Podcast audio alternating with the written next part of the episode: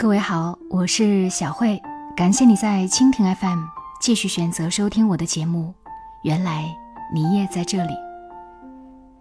今天的节目中，我要和你分享的这篇文字是《无声的尊重》。一个冬天傍晚，我如往常一样加入候车队伍，等待回家公交。此时，一人牵着一狗从远处走来，那身影被路边的灯光镶上一层金边。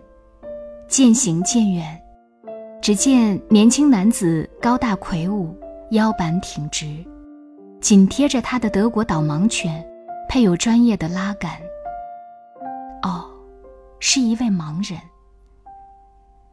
男子在候车队伍的不远处停了下来，没人招呼盲人男子，我也正犹豫着是否上前领他过来。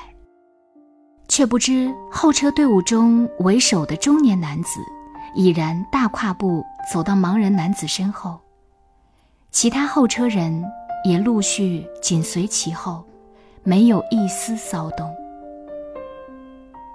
我身旁一个火红短发的朋克女孩，稍作迟疑，便掐灭了刚刚点燃的烟，跟了过去。一个新的候车队伍。在一人一狗的身后，在无声之中达成的默契，令我惊异。沉默依旧，直到公交车的到来。您稍等我一下，我这就。司机刚要离开驾驶座，准备搀扶盲人男子上车，被他礼貌的回绝了。谢谢，不用。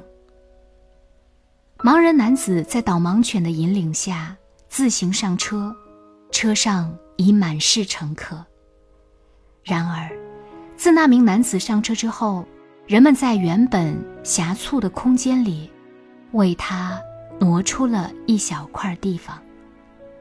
导盲犬抬头看了一眼，便将主人引领到空座上，然后静静地趴在一旁。这些过程，盲人男子全然不知。您好，您要去哪里？盲人男子回答：“您好，我要去莫尔大街。”好的，陛下。司机诙谐的回答，惹得车内一阵欢笑。汽车载着欢乐的人们继续前行。车上。人们都在默默打量着憨态可掬的导盲犬，与平日里对待宠物狗的情形不同，没有人试图去抚摸它，而是用手机拍照。我旁边那位原先让座的小男孩，啃了一半的面包，想上前去喂它，被妈妈及时制止，并悄声耳语：“他在工作，有自己的职责。”不要打扰他。听到“工作”一词，小朋友立刻缩手退了回来。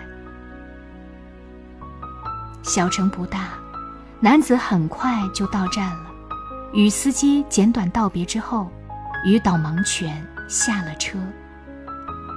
而此时的我，在沉默中体会到了无声的关爱，深沉的尊重。